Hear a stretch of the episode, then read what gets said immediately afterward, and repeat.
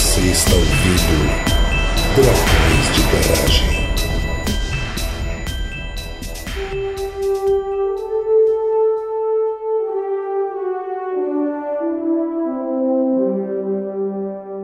Estamos começando mais um episódio do Dragões de Garagem. De Natal aqui é o Elton. E eu não gosto muito da ideia de orbitar um ponto vazio no espaço, mas acho que alguns aparelhos podem. Diretamente de Ann Arbor, aqui é o Felipe. E às vezes enxergar mais vermelho significa enxergar mais longe. Ah, bom.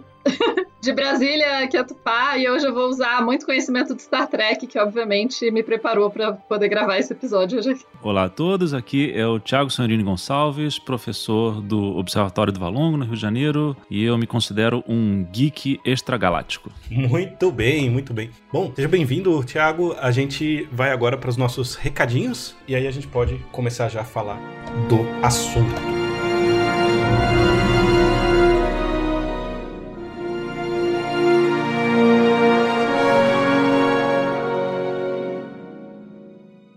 O Dragões de Garagem agora é patrocinado pela Doppel Store, uma loja online com uma pegada científica e divertida. Estamos juntos de amigos divulgadores como o pessoal do Nunca Vi um Cientista, do Blablalogia e da leitura Obriga História, como as nossas camisetas exclusivas ao lado de diversas outras tão interessantes e bonitas. Acesse o site através do nosso link na postagem e adquira já a sua camiseta da Doppel Store. Ainda mantemos as nossas formas tradicionais de apoio no Catarse e no Patreon, além de que vocês nos ajudam muito divulgando o episódio para os amigos. Fiquem com o episódio.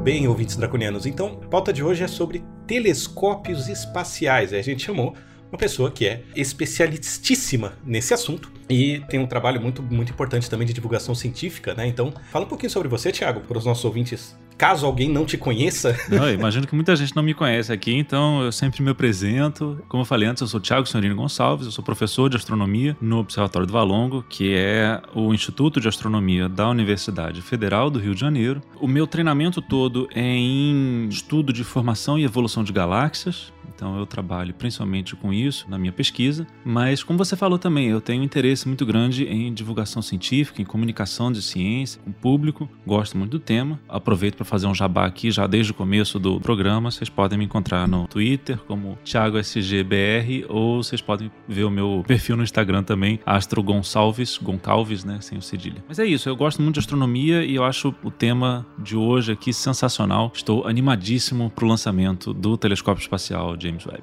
Aliás, sigam o Thiago no Twitter, é um dos melhores conteúdos que eu acompanho. Faz valer a pena pagar a assinatura do Twitter.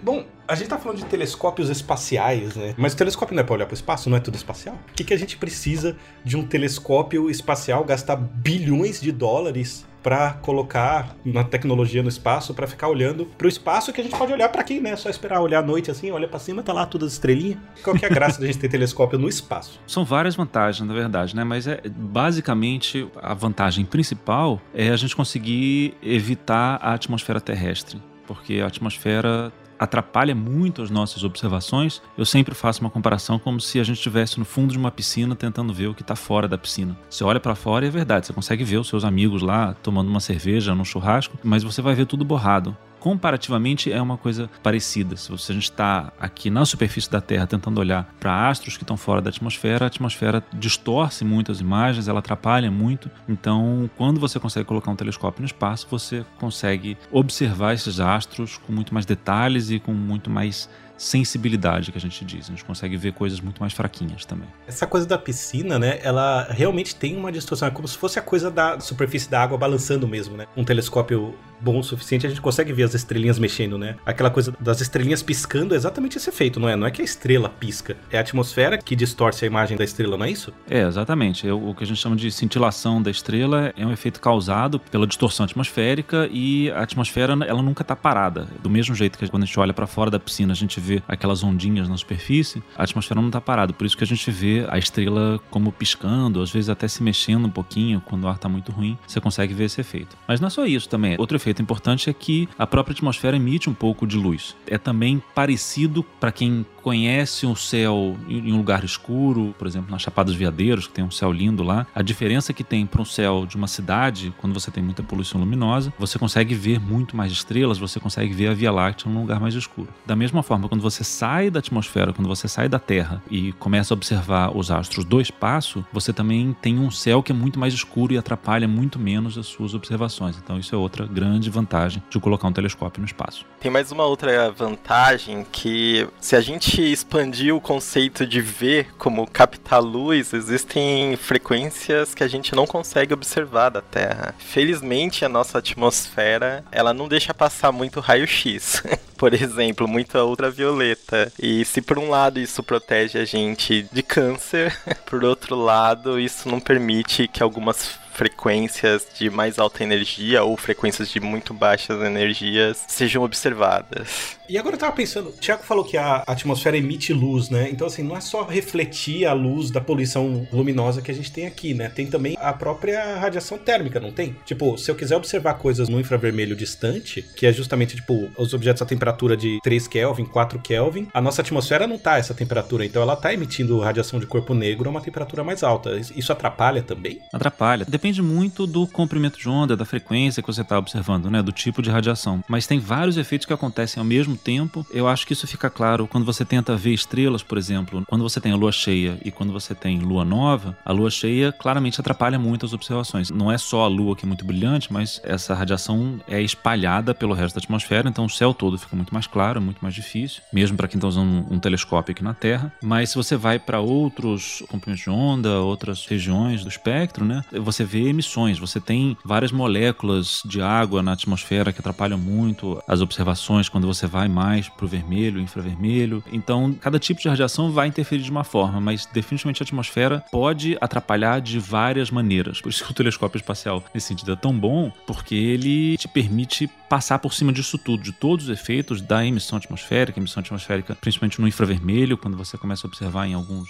microns, digamos. Então, você tem todos esses diferentes processos que estão, de alguma maneira, emitindo ou espalhando radiação e que sim atrapalham muito. Então, quando coloca um telescópio no espaço, resolveu o problema. É uma solução, de certa forma, simples, mas, claro, é mais caro também. Tô tentando entender as coisas. Primeiro, estou chocadíssima que a estrela pisca por causa da atmosfera. Eu sempre achei que era porque a estrela era instável, ela dá umas piscadas assim mesmo, tipo explosões solares. Mas enfim. Então, deixa eu ver se eu entendi. Quando você observa por um telescópio da Terra ou um telescópio espacial, que eu até também nem sabia o que era, nem sabia que existia, você não necessariamente, tipo, você pode observar várias ondas de luz diferentes, é isso? Eu tô fazendo um paralelo, claro, com a minha pesquisa, trabalho com manuscritos, não tem nada a ver com fora do Terra, mas a gente observa, a gente estuda manuscritos com várias ondas de luz diferentes, porque a partir daí você consegue ler coisas diferentes que estão no manuscrito. Seria mais ou menos isso? Então, tipo, cada coisa que você está pesquisando, você vai observar ondas de luz diferentes na atmosfera, é isso? É, exatamente. E, na verdade, a atmosfera é o que está no meio do caminho que atrapalha. A atmosfera é o que você queria tirar do caminho, só que, claro, a gente não quer acabar com a atmosfera, senão a gente ia matar todo mundo. Mas o que você quer é observar processos físicos diferentes. E cada processo físico emite um comprimento de onda diferente. Então, eu, por exemplo, estudo galáxias. As galáxias têm estrelas que emitem na luz visível que o nosso olho consegue enxergar. Mas as galáxias também têm nuvens de gás e poeira. Essas nuvens emitem mais no infravermelho, em microondas. O gás às vezes emite ondas de rádio. Ou quando você tem buracos negros supermassivos, esses buracos negros emitem muito na região do raio-x. Então, cada tipo de processo físico que você quer observar vai emitir um comprimento de onda diferente. Então, você não está jogando a luz, a luz está sendo produzida pelo próprio astro, mas sim é como um manuscrito, ou eu vejo às vezes estudiosos de arte que investigam as pinturas antigas em diferentes comprimentos de onda também. Não sei se é parecido com o que você faz. Eu acho isso super interessante, porque justamente a gente consegue a interação física da matéria com a radiação produz efeitos diferentes dependendo do comprimento de onda que você está observando. E a gente quer ver justamente esses diferentes processos físicos acontecendo no espaço. Por isso que a gente tem um telescópio que observa a luz visível, outro telescópio que observa raio-x, ultravioleta, infravermelho, ondas de rádio e assim por diante. Inclusive, só um complemento, eu que sou participante e ouvinte, tem um episódio 172 com a Márcia Risuto falando sobre esse processo que a Tupá falou, para quem quiser entender um pouquinho mais. Nossa, é verdade, a Márcia. Exato, excelente esse episódio. Então tá, você precisa de telescópios diferentes para observar comprimentos de ondas diferentes? Ou é tipo um filtro? Como que funciona isso? De uma maneira geral, você vai precisar sim de telescópios diferentes para observar comprimentos de onda diferentes. Então você tem o Hubble, que talvez seja o telescópio espacial mais famoso, ele observa principalmente no visível, um pouquinho no ultravioleta, um pouquinho no infravermelho. Aí são filtros diferentes, câmeras diferentes até que estão dentro do mesmo telescópio. Mas quando você vai para um tipo de radiação tão diferente como o raio-x, você precisa inclusive de uma tecnologia de detecção diferente. O seu detector, a sua câmera digital que está instalada lá, tem que ser uma coisa completamente diferente. Então você tem um telescópio espacial, você tem um observatório completamente independente que vai observar em outras regiões. E cada um, cada telescópio, seja no espaço ou seja na Terra, ele vai se especializar mais em um tipo de radiação. A gente tem um episódio sobre radiação com a Rebeca, né? Que a gente fala justamente como é que funciona os diversos comprimentos de onda da luz, mas só para refrescar a cabeça do nosso ouvinte, porque a gente vai falar muito disso nesse programa, a gente tem as diferentes cores que a gente enxerga na região do visível, né? Então, vermelho, laranja, azul, amarelo, vlavave, né? O que acontece é que isso é tudo onda eletromagnética, certo? É um sinal que a gente recebe e o comprimento de onda desse sinal, a frequência desse sinal, determina a cor.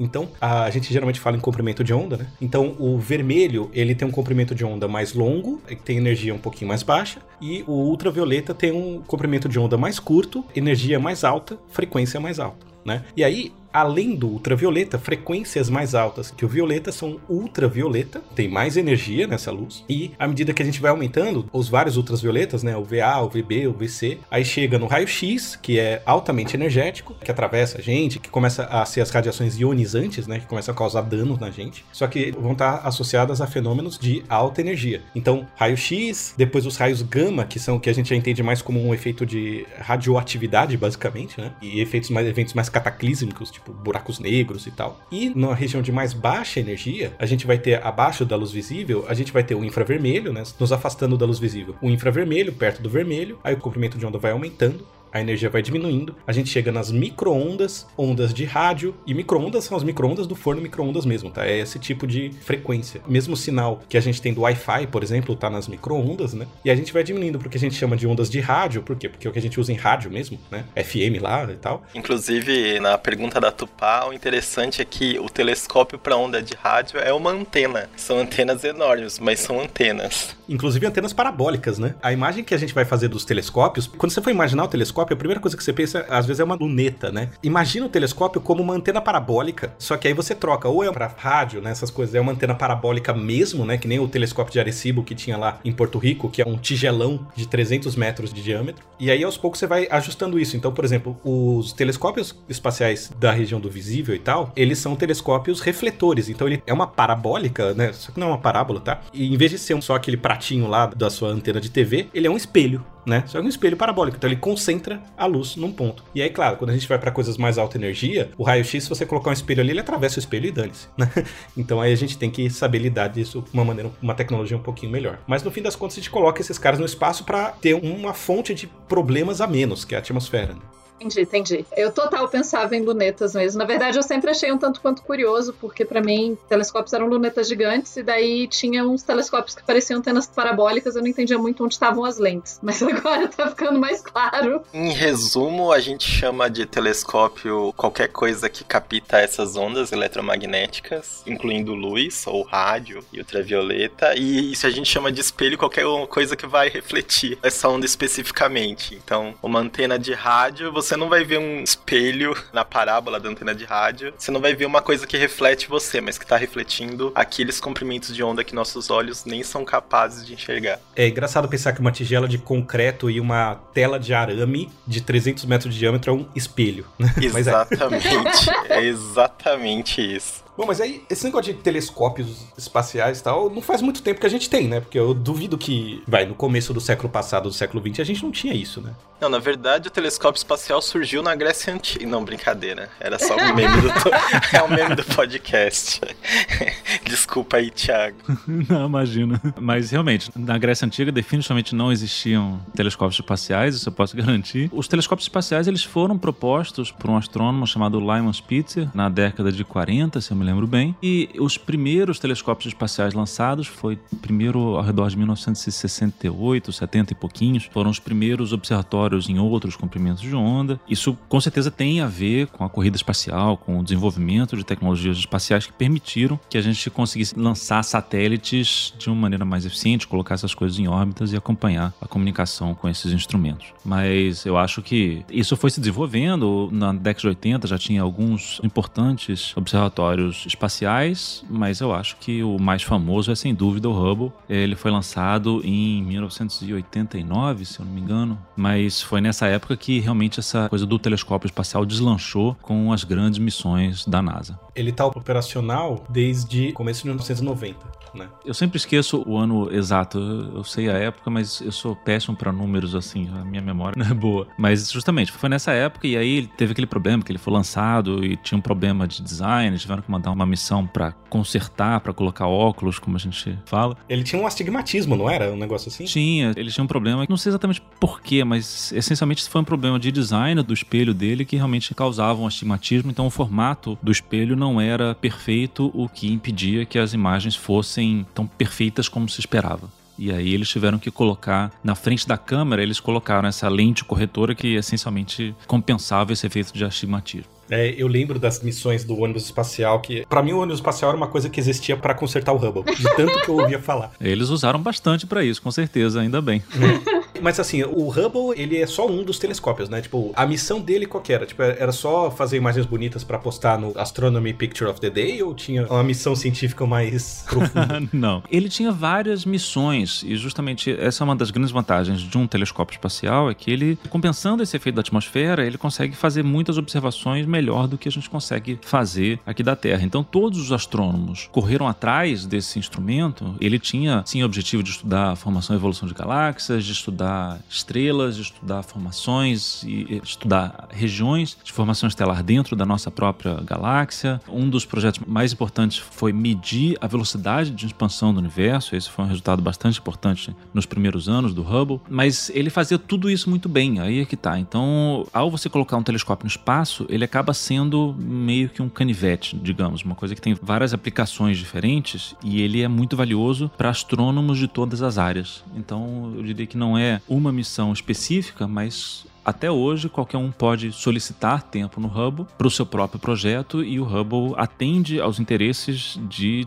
diversas áreas da astronomia ao mesmo tempo. É que é um negócio tão caro também que você tem que ser o mais versátil possível, né? Isso definitivamente é uma vantagem quando você vai pedir dinheiro para a NASA ou para o Departamento de Defesa se você tem algum instrumento que serve a um grupo grande. É mais difícil você conseguir. Às vezes tem, às vezes você tem alguns observatórios mais específicos, por exemplo, o LIGO, né, de ondas gravitacionais, ele fazia uma coisa só. Veja que o LIGO é revolucionário no sentido de você abrir uma nova janela para o universo. Então eu acho que isso acabou sendo interessante também, que tem um apelo científico muito muito grande. O Hubble tem um apelo científico para várias áreas. Eu acho que isso é uma grande vantagem dele. Você vai jogar o um negócio lá fora, vai colocar o um negócio lá fora, melhor colocar o máximo de coisas que você puder, né? Já vai dar maior trabalho mandar ele para fora. Ainda tem um outro aspecto, né, que é da pesquisa científica. A gente, quando vai começar um projeto, a gente não sabe o que vai encontrar, porque a essência da coisa é descobrir coisa nova, né? Então, é necessário ter um certo grau de flexibilidade no que você pode observar, por exemplo. Sim, sem dúvida. Um dos grandes exemplos disso é o que a gente chama de serendipidade, né? Essa capacidade que a gente tem de fazer descobertas inesperadas. E eles arriscaram bastante com o Hubble naquela imagem do campo profundo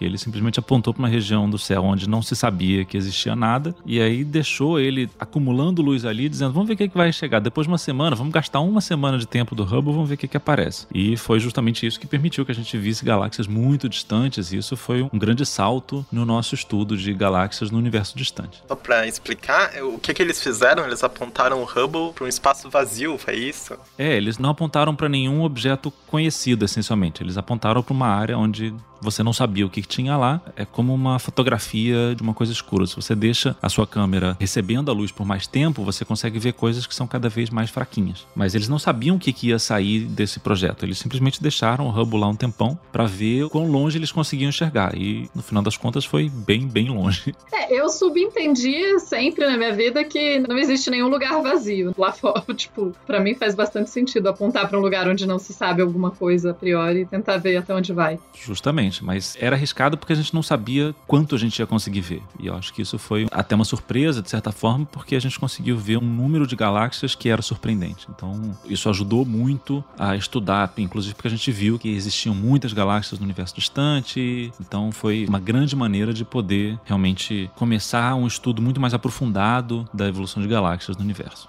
Que bonito, gente. Desculpa, é porque essa história é muito bonita e já que a gente fala sempre de ciência, né? Mostrar que muitas vezes você tem que ter um risco para ter algum resultado e várias vezes esse risco não vai dar em nada, né? Todo mundo que pesquisa sabe que boa parte do que a gente tenta dá errado e é isso aí. Mas eu acho que para quem não é tanto da área de ciência, vê sempre os resultados legais e não percebe quanto dessas decisões mais arriscadas podem dar em nada. Então, só para trazer isso. A parte importante é justamente entender o que que dá errado para não repetir. O interessante é o seguinte, né? É que essa ideia de olhar para um espaço, entre aspas, vazio, né? Onde não tem nada catalogado, isso aí é uma discussão muito antiga, né? Tipo, ah, se o universo é infinito, por que, que a noite é escura, né? Mas aí a gente pode ficar horas aí discutindo esse tipo de coisa. Eu achei legal que, assim, eu não sabia, tá? Que o Hubble, apesar do nome, ele tinha essa missão cosmológica, né? De determinar justamente a, a velocidade de expansão do universo, ou se estava expandindo. Eu lembro que era uma pergunta lá nos anos 90 que a gente falava muito, né? Que a gente tava muito na dúvida se era universo plano, se era hiperbólico, né? Quer dizer, se ele estava se expandindo também de forma acelerada ou não. Aí talvez esteja confundindo as ideias de cosmologia, mas eu lembro que a gente tava nessa, né? De ah, será que o universo está em expansão ou está em contração? E Big Bang, Big Crunch e, e não sei o que, e várias hipóteses, né? E aí foi justamente então com observações do Hubble que a gente conseguiu ter uma informação melhor sobre isso, né? Porque está associado justamente com o que a gente chama de constante de Hubble, não é? É, justamente. A medida da constante Hubble, que é essencialmente uma medida da velocidade de expansão do universo, isso foi sim um dos resultados mais importantes do Hubble, porque a gente consegue essencialmente é medir a variação de brilho de estrelas que nos permite medir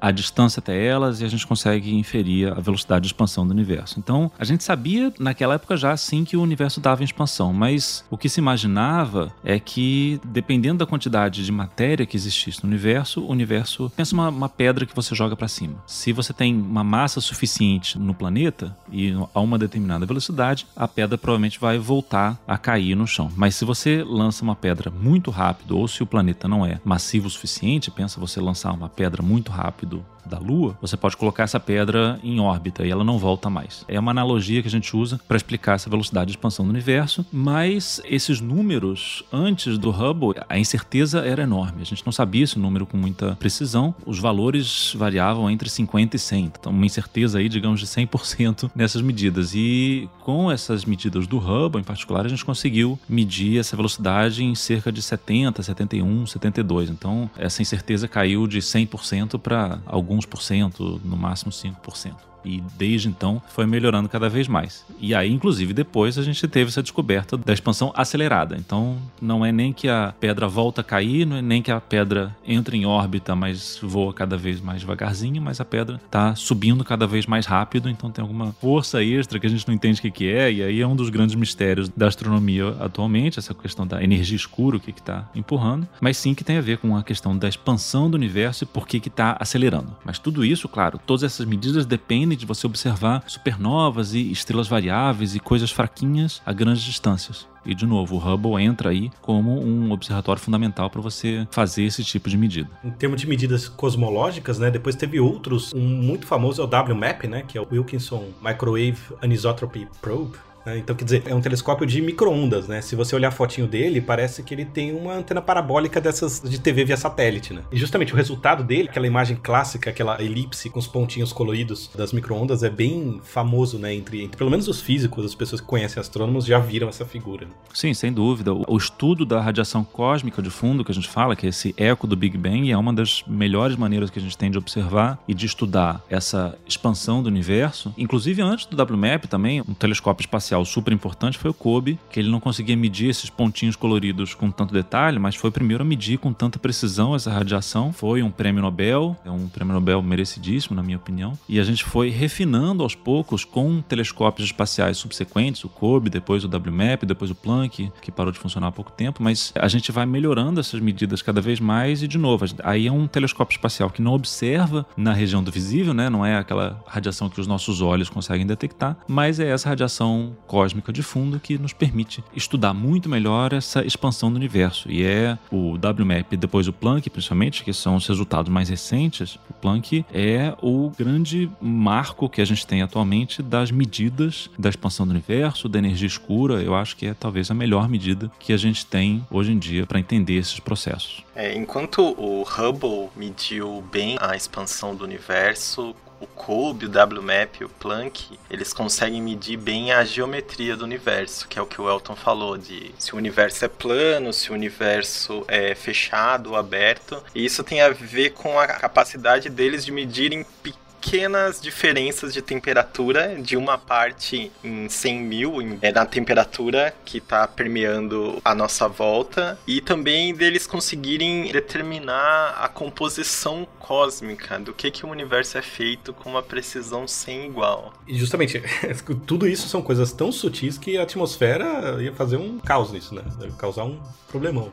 É impossível de fazer dentro da Terra, na superfície da Terra. A gente até consegue medir a radiação cósmica de fundo, então a gente tem telescópios, por exemplo, que são muito bons no Chile, na Antártida tem um, um ótimo telescópio de estudo da radiação cósmica de fundo, mas aí a gente tem outra vantagem do telescópio espacial, que é, se você está, por exemplo, na Antártida, você só consegue olhar para um lado. Se você quisesse olhar para o outro lado, você estaria olhando na direção do chão e você não consegue mais ver nada. Então, o telescópio espacial ele consegue varrer o céu de uma maneira muito mais eficiente porque ele consegue olhar em todas as direções. Ele está isolado no espaço e muito mais fácil fazer esse tipo de mapeamento também. Então, entre outras coisas, além da questão também da interferência, são observações complementares até, mas o Planck e o WMAP conseguiram fazer isso de uma maneira muito mais completa, conseguiram observar o céu inteiro e fazer esse mapeamento de um lado ao outro do céu, porque eles não estão presos na superfície terrestre. É verdade. E o que eu quis dizer do espaço é que eles conseguem medir essas variações pequenininhas que a gente chama de anisotropias da radiação cósmica de fundo. Mas é verdade, assim, é, dá para fazer na Terra, mas no espaço a qualidade dos dados é assustadoramente melhor.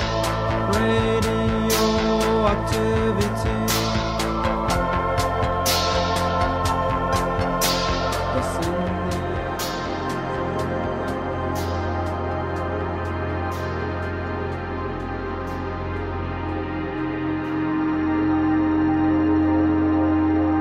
gente não usa esses telescópios só para olhar para longe, né? Para literalmente a fronteira do universo visível, né? A gente olha também para coisas muito mais perto. Tipo, eu vi que o Sorro também, observador do Sol, né? Ele fica apontado pro Sol e fica vendo imagens do Sol, da coroa solar, né? Da atmosfera solar. E aí a gente aprendeu muita coisa nos últimos anos também sobre o Sol com esse telescópio, né? E aí entra uma coisa que é interessante que assim, quando a gente fala coisa espacial, quem tem algum contato com essa ideia, quem já viu notícias sobre isso, imagina, por exemplo, justamente o Hubble que fica orbitando a Terra né? E aí a gente consegue mandar para lá uma nave para consertar alguma coisa tal. Mas tem alguns telescópios que não ficam só orbitando a Terra. A gente taca eles para outros lugares do espaço e eles ficam uma região estacionada, né? E eles ficam ali, por exemplo, o Sol, se eu não me engano, ele não orbita a Terra, ele orbita o Sol, né? Então ele tá lá, eu acho que entre a Terra e Vênus, assim, e fica apontado pro Sol, não é? E aí tem essa ideia dessas órbitas diferentes aí, né? Que envolvem uma dinâmica orbital e envolvem conceitos de física bastante contraintuitivos, né? Para quem já jogou Kerbal Space Program sabe que é meio difícil de enxergar a dinâmica orbital desse jeito. Né?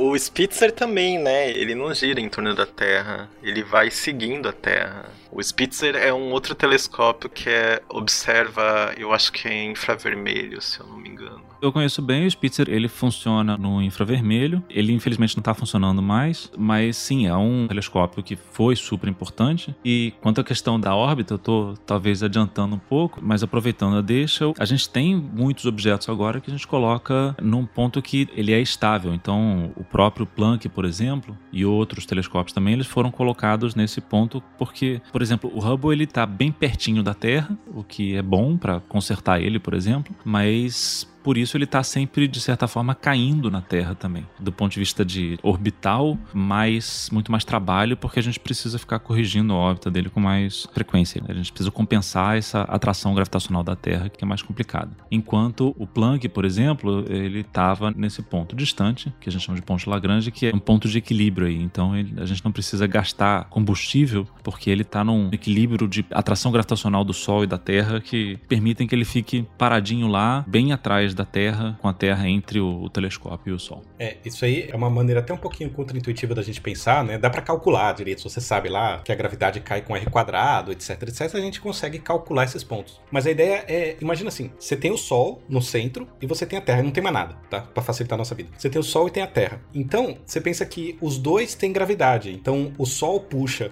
para ele e a Terra puxa para ela, né? Então, se tem um objeto, por exemplo, que está exatamente na linha entre o Sol e a Terra, imagina que ele está bem perto do Sol. Ele não vai sentir a atração da Terra. A atração do Sol é tão forte que ele vai cair na direção do Sol. À medida que a gente vai afastando, a intensidade da gravidade do Sol vai diminuindo, e ele vai chegando mais perto da Terra e a intensidade da gravitação da Terra vai aumentando. Então, por exemplo, a gente está muito perto da Terra, certo? Se a gente está no meio-dia, a gente está exatamente entre o Sol e a Terra, só que a gente está muito perto da Terra. Se a gente pular, a gente cai na Terra, não cai no Sol. Então a atração da Terra sobre a gente é muito maior do que a atração do Sol sobre a gente, né? Isso eu estou descartando, tá? A parte dinâmica do fato da gente estar tá rodando, que vai dificultar a nossa conta. Mas a ideia é essa. Aí pensa que no meio do caminho, ora, se de um lado o Sol atrai muito mais que a Terra e do outro a Terra atrai muito mais que o Sol, tem algum lugar no meio do caminho que tem um equilíbrio entre os dois. E aí, esse ponto é o que a gente chama de ponto de Lagrange L1, que é onde está o telescópio que está observando o Sol, né? Ele fica orbitando ali, então ele está sempre com a Terra atrás dele e o Sol na frente. Isso é ótimo, porque ele está sempre olhando o Sol sem obstrução nenhuma e ele consegue sempre mandar o sinal para a Terra sem obstrução nenhuma. Então tem esse ponto de equilíbrio. Só que tem alguns outros pontos que não são tão óbvios, que é justamente onde está o WMAP, para onde vai o James Webb, que vai ser lançado dia 22 agora, né? Semana que vem. Vai decolar, se tudo der certo, se ninguém mais derrubar nenhuma chave de fenda nele, como aconteceu semana passada.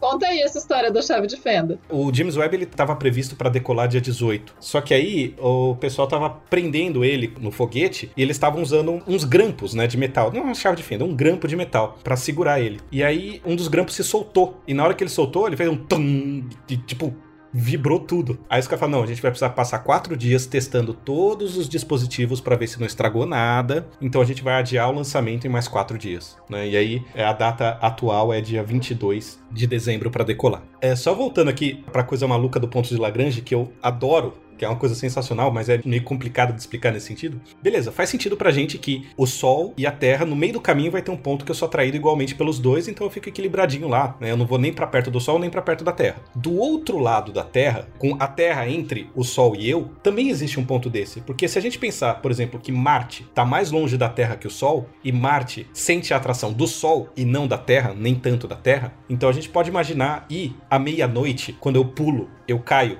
para a Terra, eu não caio necessariamente numa órbita do Sol e tal, a gente pode pensar que a Terra também tem uma região que ela comanda ali perto, né? Então se eu tô indo, tem Sol, Terra e eu. E aí eu tô indo para mais longe da Terra e do Sol ao mesmo tempo. Aos poucos, a gravidade da Terra vai diminuindo, só que o Sol, como ele é muito mais pesado, ele tem muito mais massa, a gravidade dele acaba agindo de maneira um pouquinho mais intensa à medida que eu me afasto. Então a influência da Terra some mais rápido e a do Sol continua. E aí chega uma hora, tem de novo um ponto de equilíbrio que tanto a Terra quanto o Sol estão me puxando igual. Só que pelo fato de eu estar tá girando, o que acontece é que o puxão da Terra e do Sol funciona como se fosse uma corda de um negócio que você está segurando girando assim, que é justamente a força centrípeta essa corda faz com que você não saia voando reto para longe, mas essa atração te puxa. E como ela tá bem equilibrada, ela te mantém bem alinhadinho entre a Terra e o Sol. A vantagem é que você fica na sombra da Terra, então fica como se fosse um eclipse eterno ali, então o Sol não te atrapalha tanto, e ao mesmo tempo você tá com uma linha direta de visão para a Terra para mandar os sinais, mandar as informações que precisa, né? E você não fica como o Hubble que ficou orbitando a Terra, além dele ter o problema de estar perto da Terra, de precisar de combustível para ajustar a órbita, por exemplo, né? Ou de ter um arrasto da atmosfera, você se livra de todos esses problemas e você não fica tendo tendo que passar dia, noite, dia, noite, dia, noite enquanto você orbita a Terra, né? Então aí tem muita coisa sendo mandada para lá justamente para ficar longe disso. Em compensação, se depois que você lançou o telescópio, você percebeu que esqueceu um parafuso no seu bolso, não tem nenhuma linha de ônibus espacial que vai passar perto. Eles têm que ser muito mais testados do que o Hubble, por exemplo. É por isso que é melhor esperar quatro dias para lançar, porque soltou um grampo antes da hora, do que. Ah, não, vamos lançar mesmo assim 10 bilhões de dólares. O que, que tem? Exatamente, colocar 10 bilhões de dólares numa bomba, mandar para um milhão de quilômetros da Terra, um milhão e meio, e depois perceber que tem algum probleminha. Imagina quando chega o James Webb lá, começa a fazer observação e repara que ele tá míope como tava o Hubble. Acho que ia ser um problema. Eu tô batendo numa madeira aqui, Thiago. Pera aí, só um segundo. Pelo amor de Deus.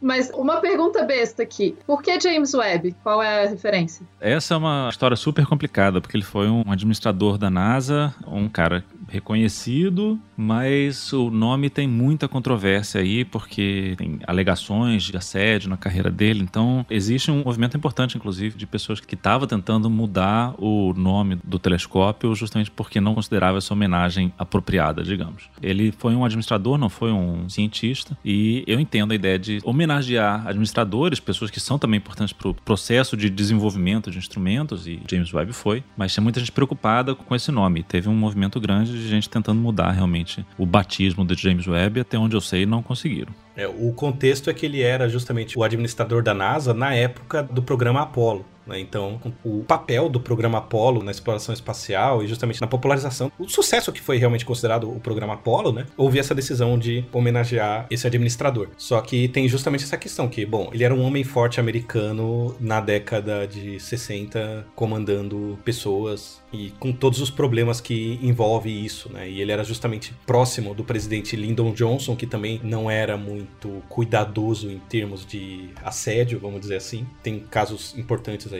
relatados disso e tinha uma campanha bastante forte, mas eu realmente não vi mais o que aconteceu. Na época tinha uma campanha explicando o caso de perseguição a LGBTQ e ele fez vista grossa. Ele não só fez vista grossa, como tem algumas declarações, eu não me aprofundei, mas de que ele era cúmplice desses movimentos. Assim. Aí um- uma das propostas de uma colega aqui dos Estados Unidos era a sigla é JWST, JWST, e a, e a proposta era mudar o, nome do telescópio para Just Wonderful Space Telescope. o telescópio espacial apenas maravilhoso, e mantendo a sigla.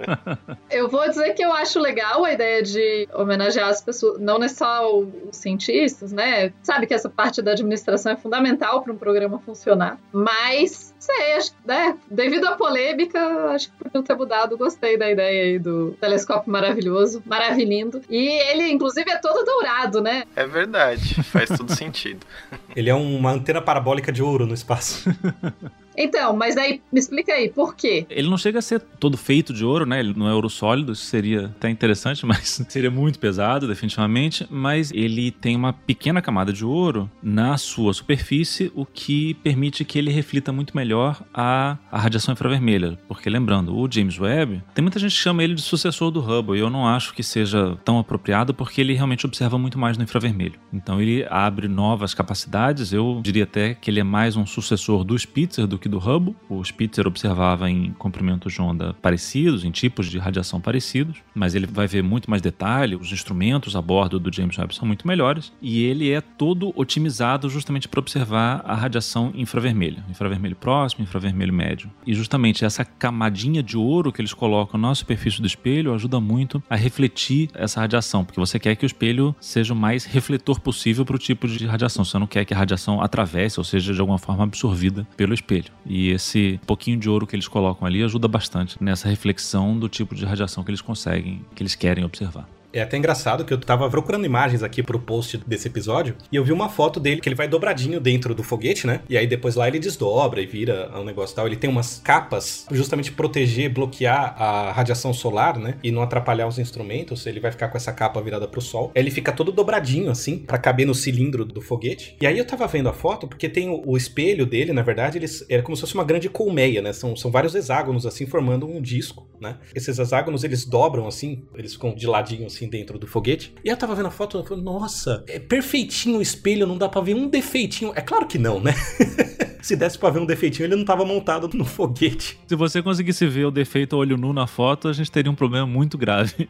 Exatamente. e aí também é interessante comentar isso que você falou do telescópio tá com o espelho dobrado, porque o espelho também é muito grande, né? Isso é bem importante, esse design com os hexágonos. Eu ia comentar justamente o que o Elton estava falando também, de toda essa questão de como ele se dobra. Eu acho que esse é talvez um dos maiores temores, uma das coisas que dão mais medo na equipe que trabalha no James Webb é justamente todas essas partes móveis, esses componentes que vão se mexer quando o telescópio chegar lá. Porque ele tem primeiro que desdobrar esse espelho solar. No caso da radiação infravermelha, isso atrapalha muito. Essa interferência solar pode aquecer o telescópio e atrapalhar muito as observações. Então, imagina que o, o telescópio vai estar sempre deitadinho de lado, protegido pela Terra, nesse ponto de Lagrange que a gente fala, mas ao mesmo tempo com um escudo de radiação que vai proteger ele desse calor solar. Mas sim, isso é uma coisa que vai fechadinha, vai se abrir lá, como parece uma vela de barco que vai se abrir, e ao mesmo tempo o próprio espelho. Esse design de hexágonos não é uma coisa nova, isso a gente já tem em alguns telescópios na Terra, mas claro, telescópios na Terra nunca precisaram ser dobrados.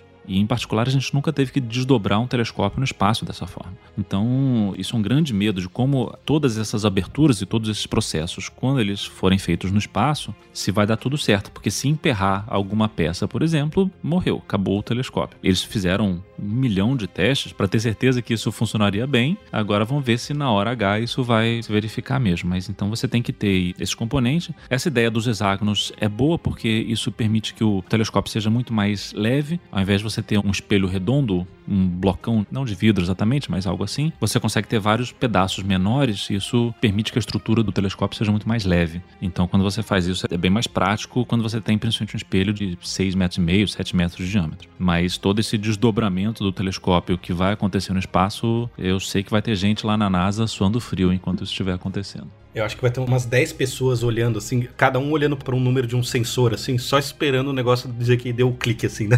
Tem gente que não deve estar dormindo há uns dois meses, com certeza. Só de preocupação. Ainda tem a dificuldade, né, que ele vai estar a 6 segundos luz daqui. Então, qualquer sinal, qualquer problema que você eventualmente tivesse, você levaria 12 segundos para receber o sinal do problema e para mandar alguma coisa para corrigir. Então, tem que ser um processo super bem pensado e automatizado. Só para contextualizar, né, os testes que eles fazem, que o Thiago falou, claro, você imagina que ser lançado na ponta de uma bomba controlada, que é um foguete, deve ter muita vibração, tudo chacoalha ali, né? Então o que, eles fizeram? Eles colocaram o satélite dobradinho, assim, o telescópio dobradinho, na configuração que ele vai dentro do foguete, parafusaram ele numa base que prende ele exatamente do jeito que ele vai preso no foguete, né? E ligaram um grande motorzão em cima do negócio para fazer ele chacoalhar de tudo que era jeito. E aí depois eles testaram para ver se os mecanismos continuavam continuavam funcionando, para ver se a própria vibração do lançamento não causava algum problema. E aí, justamente como teve esse negócio aí que eu falei do problema do grampo que se soltou, é porque o negócio tá travado. Na hora que ele solta, o negócio tudo dá uma tremidinha assim. E às vezes aquela tremidinha não é uma tremidinha que eles testaram, não é uma tremidinha que costuma acontecer no foguete, uma frequência, uma direção, né?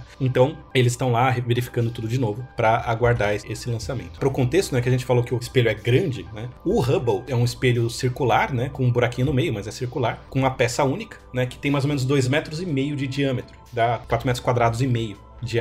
O do James Webb, eu não tenho o número do diâmetro dele, mas ele tem uma área de 25 metros quadrados. Então imagina, você tem a kitnet de espelho folhado a ouro para apontar a luz para os sensores. Então é realmente para ele pegar muita, muita luz. O diâmetro dele é de 6.6 metros e eu acho que 25 metros é a área efetiva. Então é descontando a parte que tá furado, porque o tamanho dele ainda é um pouco maior do que essa área de 25 metros quadrados. Ah, sim, é porque ele tem a questão que tem uma parte que não tem um espelho para poder passar o equipamento, ele não forma um círculo perfeito, né? Então, toda uma coisa de ótica. Para os ouvintes, né, se você olhar imagens do Hubble, o Hubble parece uma luneta gigante. É isso. Parece, né, um, tipo um cilindro gigante flutuante. Esse é 100% diferente, assim. Ele é muito mais, sei lá, ele é quase como a nave em Deep Space Nine, que tem um episódio que o capitão vai navegar. Tem uma nave que é impulsionada com velas que captam a radiação solar, né? Enfim outro rolê. Mas é muito mais parecido com essa ideia do que a ideia de uma luneta, assim. É muito interessante observar essa diferença tão grande no design, em toda a tecnologia envolvida nele, né? Claro que, como vocês explicaram, eles têm funções diferentes, né? É verdade, né? Ele não tem um tubo, né?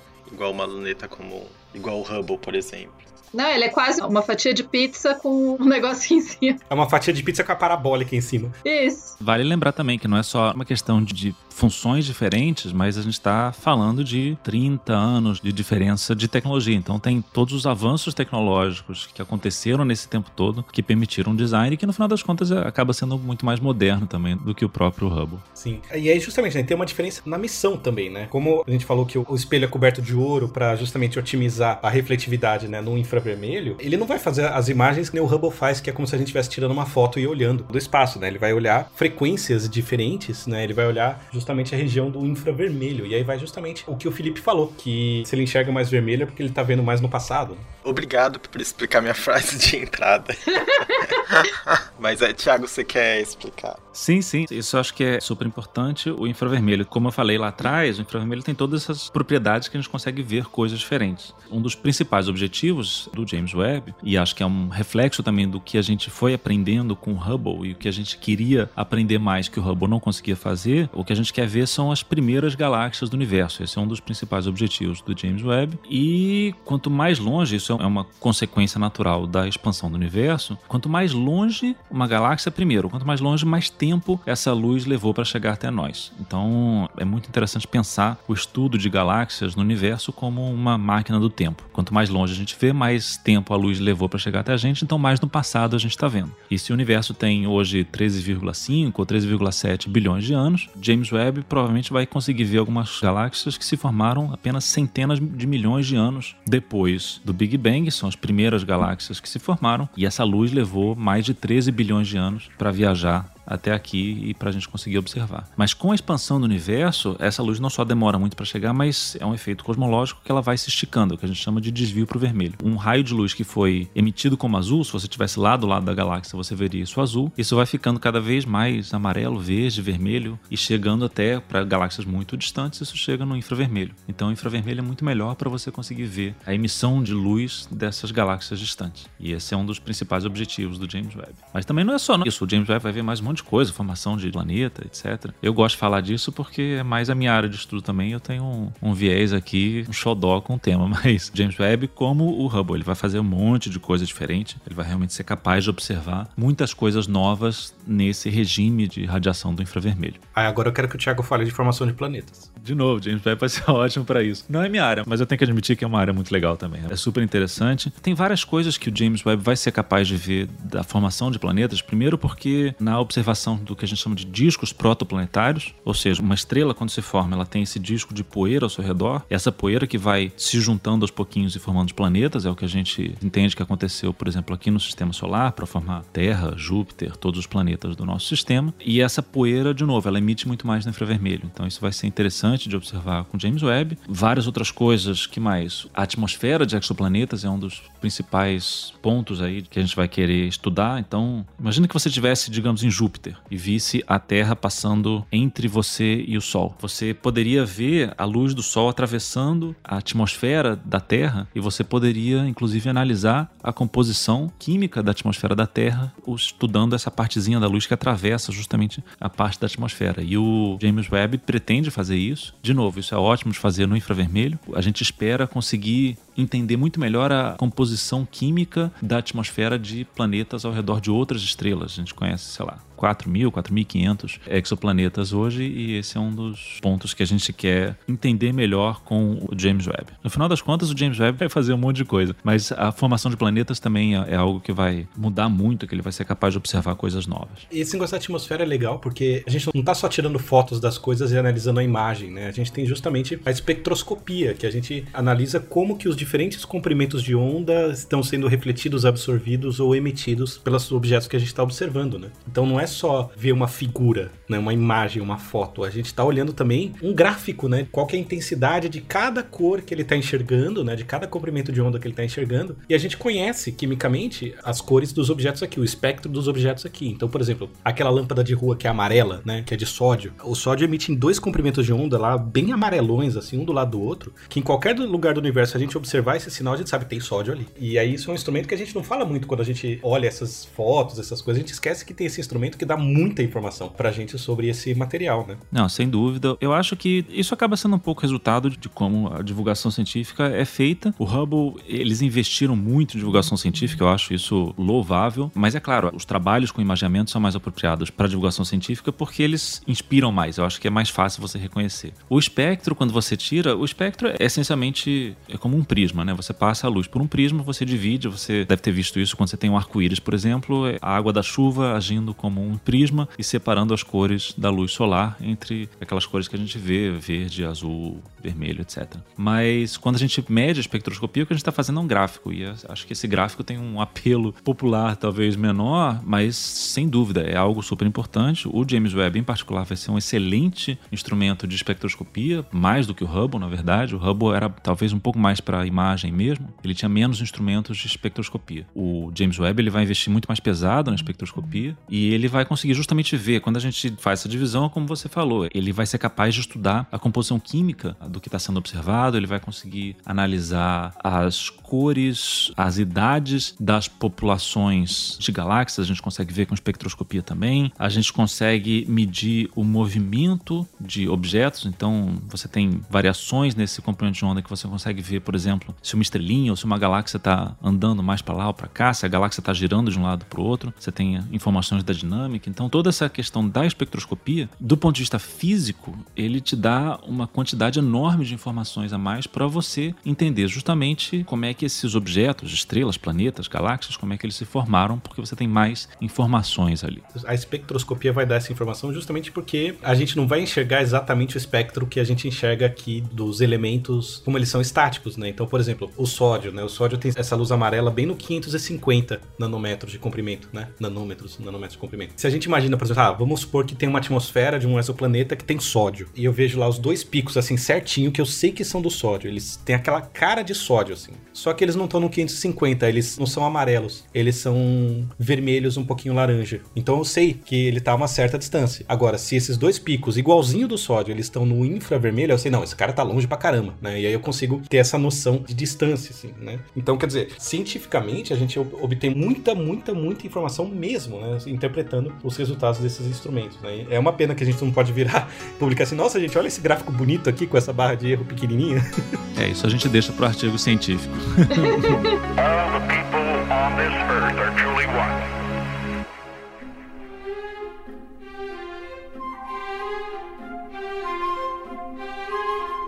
E vocês estão aí comentando e eu me distraí aqui um pouco, porque eu abri para ver os materiais, né? Eu me interesso muito por materiais. Todo o funcionamento dele, né? Vocês tinham falado bem mais cedo disso, desculpa voltar nisso, mas o escudo solar dele é fantástico, gente. Estou muito impressionada. Porque se vocês verem fotos, gente, parece, sei lá, que pegaram um negócio de papel alumínio. Parece muito papel É. alumínio.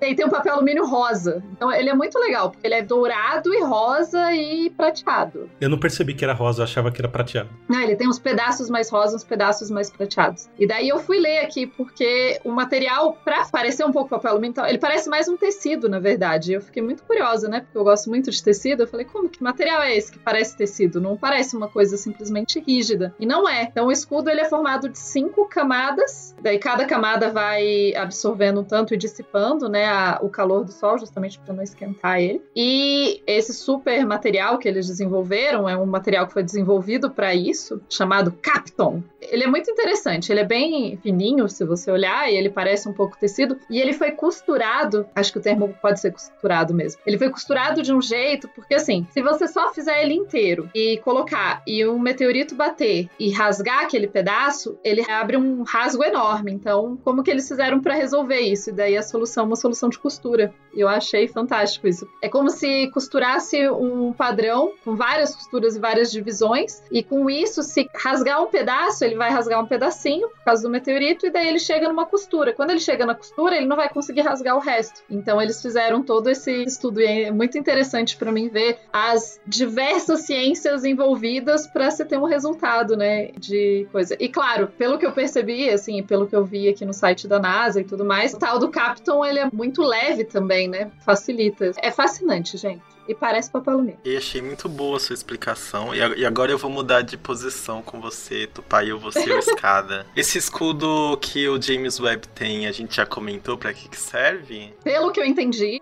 as imagens que a gente vê, gente, bom, ele vai estar no espaço, né? Então não tem parte de cima e parte de baixo, porque é o espaço. Mas nas imagens parece que tem uma parte de cima e uma parte de baixo. E daí parece que o escudo é tipo a pizza que tem embaixo dele. Mas na verdade, esse escudo é o que vai ficar, vocês explicaram isso já. É o que vai ficar voltado pro Sol, porque o Sol emite radiação e emite outras coisas. Eu vou falar de calor porque é mais fácil para mim entender. Ele emite calor e daí ele vai esquentar o telescópio se não tiver esse escudo. E daí vai ficar quente e todo mundo que já mexeu com coisas que esquentam, sei lá, você colocar seu celular no sol direto, ele para de funcionar. É o mesmo princípio, né? A única diferença é que nesse caso, o que a gente tá chamando de quente é um negócio muito, muito frio. Que opera com hélio líquido. Então, é menos de 4 Kelvin. Ele, pra operar bem, ele tem que estar a menos 200 graus Celsius.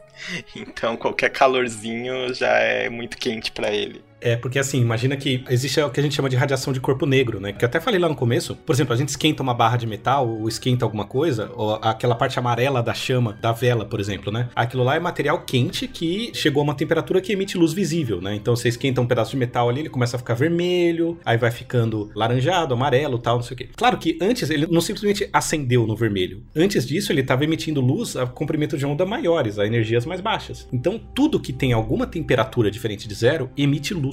Então, se eu estou querendo observar objetos que estão emitindo luz no infravermelho, outros objetos que estejam, por exemplo, o próprio equipamento, né? Se a cápsula onde está o sensor do telescópio, ou o próprio sensor do telescópio, se a temperatura dele for tal que a luz que ele emite está no mesmo comprimento de onda, na mesma cor que a luz que eu estou querendo observar, então eu não vou observar, vou observar um grande ruído, vou estar literalmente ofuscado. Então, a temperatura dos objetos tem que ser mais baixa do que a temperatura necessária para emitir luz daquela cor, infravermelho daquela cor. Assim, além de estar na sombra da Terra, ele vai ter essas camadas aí, né? E quando a gente fala cinco camadas, quando a gente fala camadas de tecido, a gente pensa que é que nem tipo o casaco e o forro do casaco, né? Assim, mas não, tem uma distânciazinha de quase, acho que um, quase meio metro entre elas. Então são cinco folhas, estão separadas, tem uma distância entre elas, são várias camadas, né? E a área delas é de quase a área de uma quadra de tênis. O negócio é gigante. E quando o Tupá falou fininho, é fininho mesmo. Cada folha dessa tem a espessura de um fio de cabelo. É impressionante, gente. Olhando rápido, você pensa talvez um papel alumínio ou alguma outra coisa assim. E cada camada tem composição e uma espessura diferente, né? Porque cada camada tem uma funçãozinha também. Então é fantástico, assim, é muito, muito interessante. E tem vídeos, se vocês quiserem ver, tem vídeos tanto dele abrindo, porque lembra que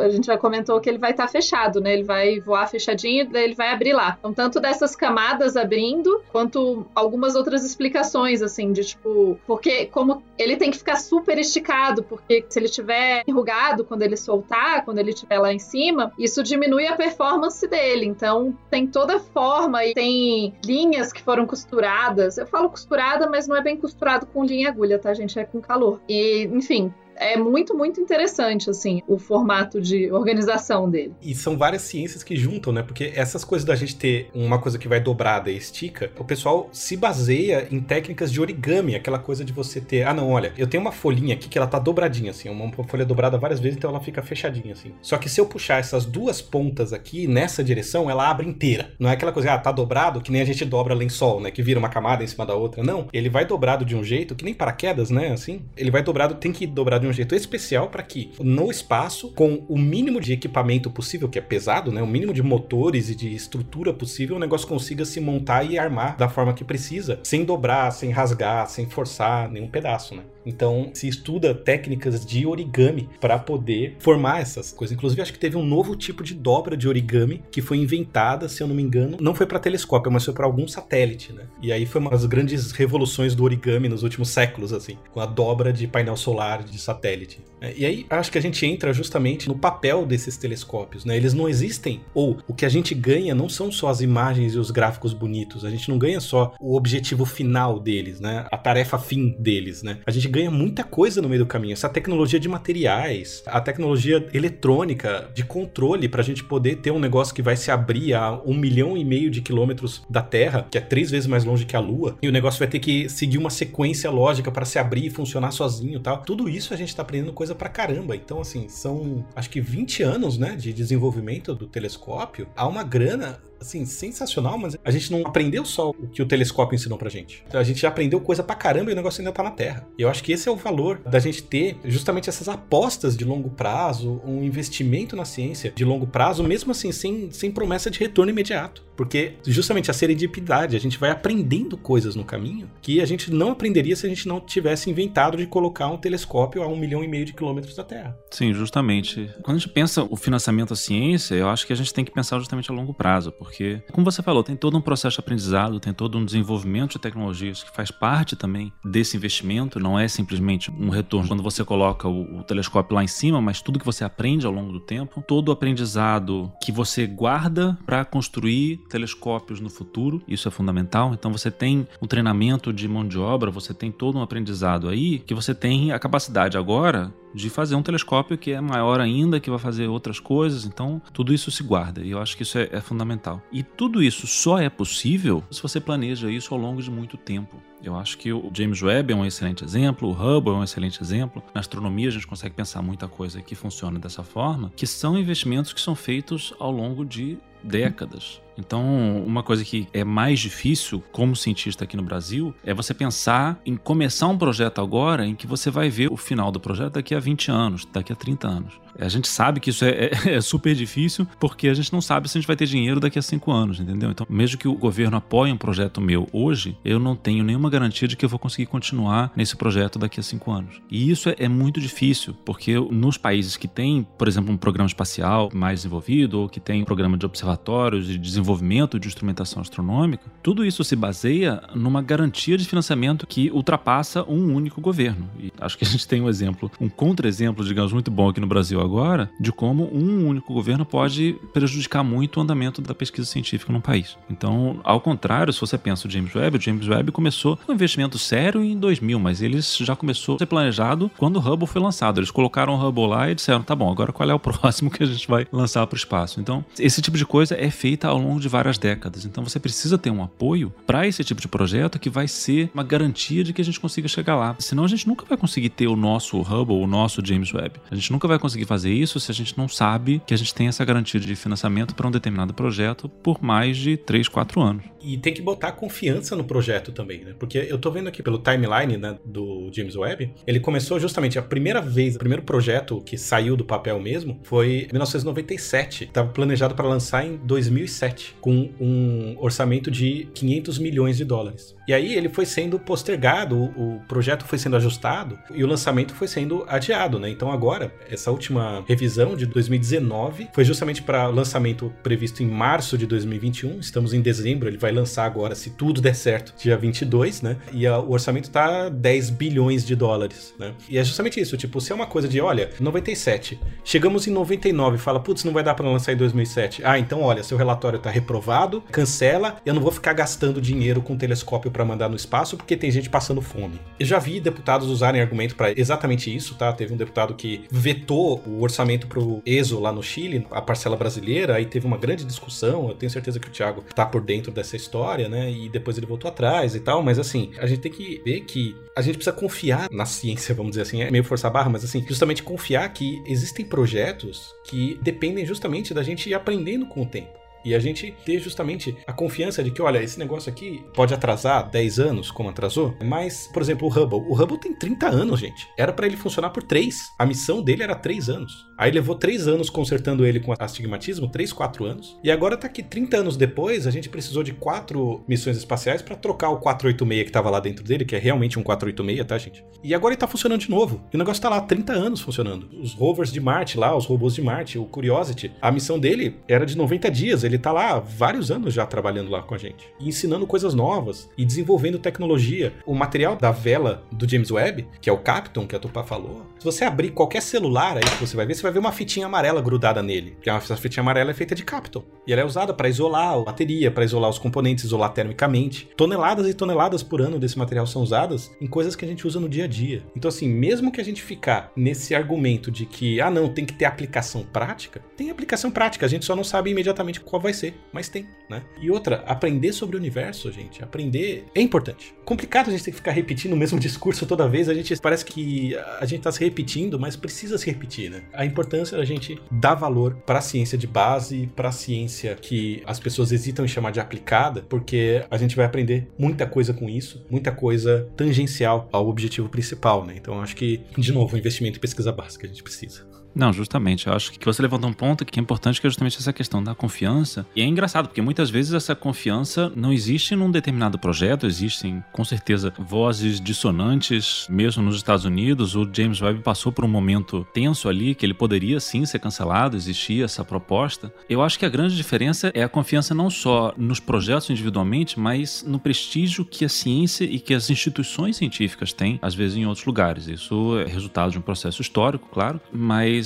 a NASA, por exemplo, tem um peso político suficiente para chegar lá no Congresso americano e dizer: não, não, não, não, não cancela isso não, porque isso aqui vai ser importante. E eles conseguem, digamos, peitar um movimento contrário de tal forma a cancelar o cancelamento, conseguir manter o projeto e levar isso adiante. E justamente porque já existe esse ambiente que permite que esses projetos sejam desenvolvidos e você já sabe o retorno que isso dá, do ponto de vista tecnológico, do retorno que você tem investimento. Você usou o exemplo do Capton, a gente pode usar o exemplo do CCD, de como o CCD avançou graças à astronomia, que hoje todo mundo tem um celular com uma câmera que você pode tirar selfie, isso em grande parte se deve sim à astronomia. E também, se você pensar no próprio prestígio que essas missões têm. Por isso que eu falei antes também que isso foi um dos grandes trunfos do Hubble, eu acho que foi absolutamente genial, é que eles reservaram uma parte grande do orçamento total do Hubble para atividades de divulgação científica. E eles usaram aquelas imagens maravilhosas para falar: olha só o que a gente está fazendo. Eles deram esse retorno. E eu acho que não existe ninguém hoje nos Estados Unidos ou no Brasil que vai dizer: ah, para que, que serviu o Hubble? Porque eles investiram nessa comunicação, eles investiram em dar esse retorno que mostrou um pouco o que, que o Hubble era capaz de fazer. E é um pouco disso que a gente precisa aqui. A gente precisa investir nesse contato de tal forma que as instituições científicas tenham esse peso de tal forma que a gente não tenha um governo que chega de uma hora para outra e diz: ah, não, vamos cortar 650 milhões aí da ciência porque a gente consegue investir isso melhor em outro lugar. É isso que a gente vê. A gente viu isso com a Estação Espacial Internacional, que é um, exemplo importante desse método. A gente viu isso, como você falou, com o ESO. Eu participei bastante de várias discussões sobre a ESO e foi super complicado porque era muito difícil a gente convencer, inclusive a classe política,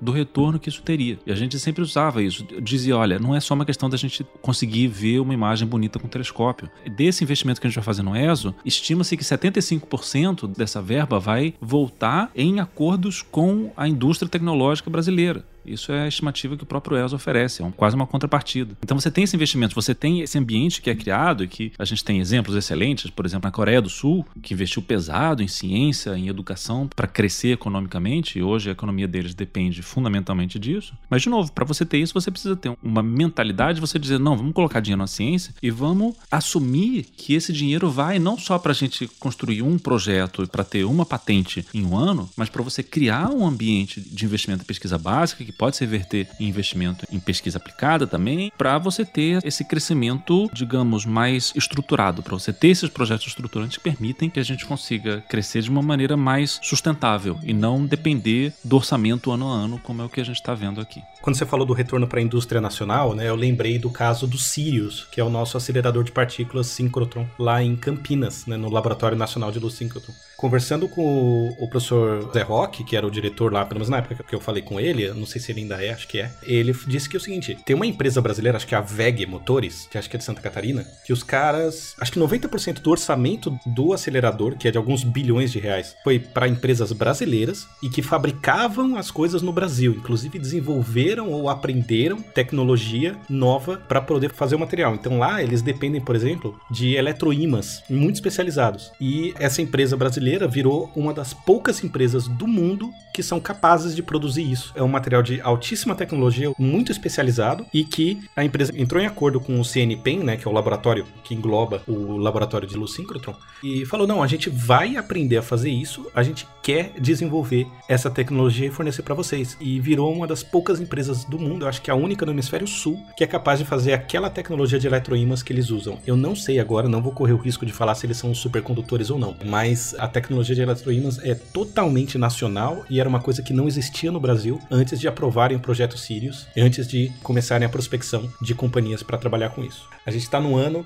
de falta global de semicondutores, de chips de processadores, e a empresa brasileira estatal que fabricava isso, que foi aberta há poucos anos, foi fechada no ano de escassez mundial de chips. Não, justamente. Concordo com o que você falou, eu acho que é um excelente exemplo aí. A gente tem que pensar nisso, e eu uso sempre o exemplo. Eu estava nos Estados Unidos no mês passado e estava lá quando eles fizeram o anúncio do que eles chamam de Decadal Survey, que é um levantamento que eles fazem a cada 10 anos para. Basicamente, eles dizem onde a gente quer chegar em 10 anos. O que, que a gente quer fazer? Que tipo de telescópio a gente quer construir? Quais são as grandes perguntas que a gente quer responder nos próximos 10 anos? E, claro, se há 10 anos, eles sabem que isso vai além de um governo ou de outro porque eles têm essa influência, eles sabem, mesmo que troque o governo, isso aqui vai ser a nossa prioridade para 2030. E o Decadal Survey chega mais longe, chega em 2040. Então eles querem pensar nesse investimento realmente. 2040, algumas coisas até 2045. Você pensa a longo prazo e você investe de tal forma a chegar naquele lugar, que é um pouco diferente, um pouquinho diferente, digamos, do modelo que a gente tem aqui. O governo dá uma merreca pra gente, principalmente hoje em dia, e você sai correndo para aplicar esse dinheiro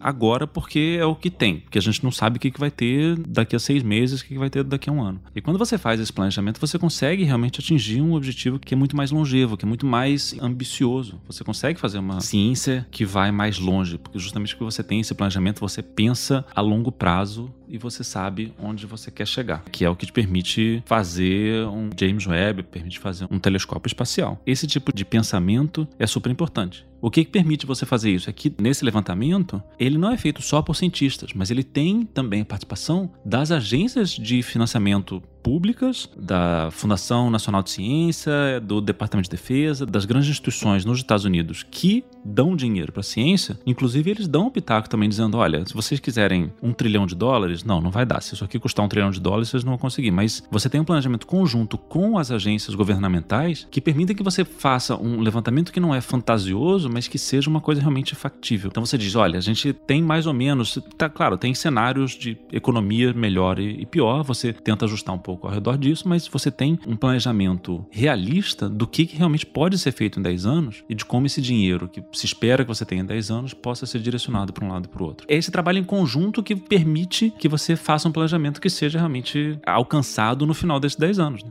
Factível e ambicioso também, né? Porque são metas ambiciosas, não é uh, coisas burocráticas que se planeja o decadal, né? Sim, sem dúvida. A diferenciação clássica, né, de um planejamento de governo ou de estado, né? Assim, não depende do governo, você está pensando uma coisa para o estado como um todo. E eu acho que é interessante, né? A gente está trazendo um pouco essa questão, né, da a importância da ciência básica, a importância de entender que a ciência não necessariamente, ela não precisa trazer resultados hoje ou amanhã, porque a ciência não deveria funcionar pela lógica do mercado, né? A ciência não funciona pela lógica do mercado. E eu acho que é interessante justamente pensar isso como a ciência é múltipla, né? Porque você vai estar tá ali, pô, você está ali pesquisando um telescópio, pessoal, ah, mas por que que não está resolvendo o problema da fome? A gente pode resolver mais de um problema por vez e muitas vezes esses problemas são interconectados, porque a sociedade é interconectada. E daí que a minha briga clássica de reclamar que ainda se diferencia muito ciência ciências humanas de exatas, né, e se afasta muito os dois campos, como se fossem separados, quando na verdade, quando a gente pensa em planejamentos em longo prazo e a gente pensa na ciência como um todo, a gente pensa em coisas para a humanidade. Coisas para a humanidade envolvem todas as áreas, é impossível elas serem 100% separadas. Mesmo pensando, pô, a gente está falando de telescópio espacial, a gente está falando de galáxias, a gente está, tá, mas a gente está falando de tecnologia que foi feita aqui, a gente está falando de tecnologia que pode ser aplicada a outras áreas. Muitas vezes as coisas, a gente sabe, muitas das grandes invenções foram pensadas para serem outras coisas e acabaram sendo transformadas. Enfim, os problemas eles são multifacetados, né? A gente também está falando de formação de pessoas qualificadas para tecnologia,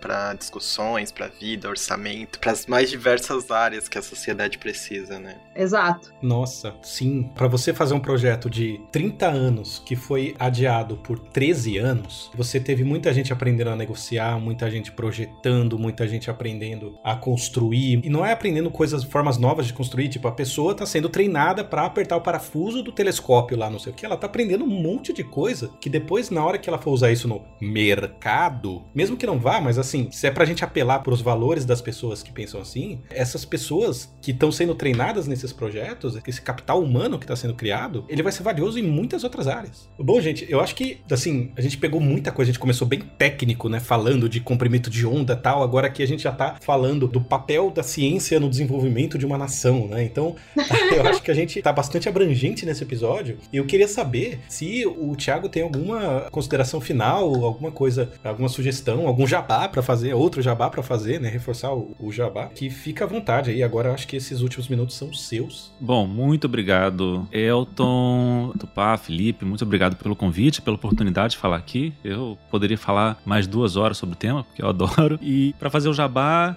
Lembrando aos ouvintes que se vocês quiserem continuar a conversa nas redes sociais, podem me procurar. Eu adoro responder, adoro interagir, então podem me procurar, podem me fazer perguntas, podem fazer sugestões. Lembrando que é Thiago SGBR no Twitter e Astro Goncalves no Instagram agora, um perfil profissional que eu criei. Mas para fazer considerações finais, o que eu diria é o seguinte, é, voltando um pouquinho para o que a gente falou lá nas apresentações de como eu me interesso por divulgação científica, eu vejo justamente a divulgação científica como uma interface para a gente resolver esses problemas que a gente mencionou aqui sobre o investimento à ciência e como que a gente consegue fazer o planejamento de ciência. Acho que foi a Tupac que falou entre passar de uma política de governo por uma política de Estado, a ciência tendo um papel mais relevante no cenário político, digamos. Eu acho que a, divulgação científica é fundamental para isso. Esse é um dos meus principais interesses no tema, não só falar sobre astronomia que eu adoro, mas como a divulgação científica é fundamental para a gente criar esse diálogo, esse diálogo que inclui não só a classe acadêmica, mas também a classe política e a sociedade sociedade de uma forma geral, porque eu acho que é a sociedade que vai ser capaz de exigir a ciência como pauta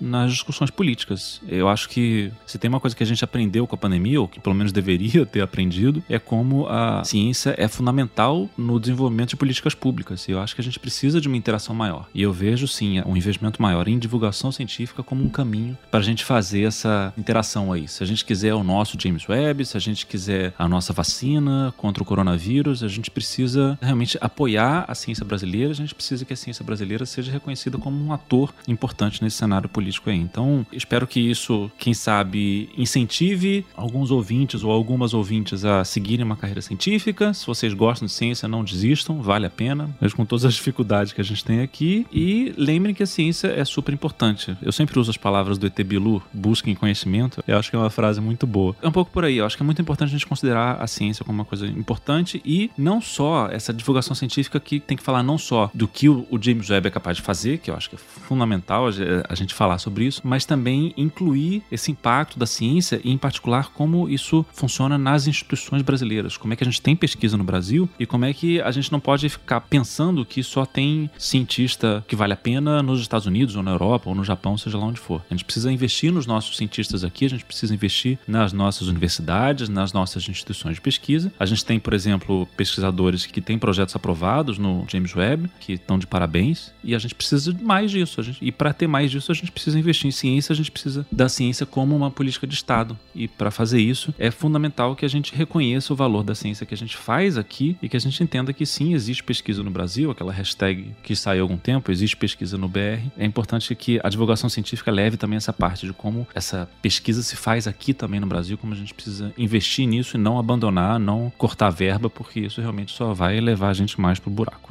Eu acho que não tem mais nada a acrescentar. Obrigado, Thiago. Belíssimas considerações. Sigam o Thiago no Twitter, eu gosto muito. Sigam a AstroThreadBR. Todas as hashtags AstroThreadBR, AstroMiniBR, AstroQuizBR. Astronomia é engraçado que tem um pessoal muito legal que se interessou em fazer divulgação científica. Acho super válido. Sempre fico com pena que isso tenha que partir de estudantes. Eu gostaria muito de ver as instituições de pesquisa investindo mais nessa parte de divulgação científica nas redes também. Mas o pessoal que faz é muito batalhador Estão tão de parabéns. Astrotubers no Twitter. Sigam todo esse pessoal, porque é um trabalho muito bacana que eles fazem, que a gente está tentando fazer e é guerreiro. O meu sonho é que esse tipo de coisa seja apoiado institucionalmente de uma maneira mais estruturada no futuro. Ciência como política de Estado de novo. A gente tá começando a ver isso, né? Algumas universidades já com cursos de pós-graduação em divulgação científica, em comunicação científica, e não só como um pedaço do jornalismo científico, né? Então a gente tá vendo aí a Unicamp com cursos legais aparecendo, então acho que a luz nesse horizonte, mesmo que essa luz ainda esteja bem no infravermelho, bem longe, mas tá chegando.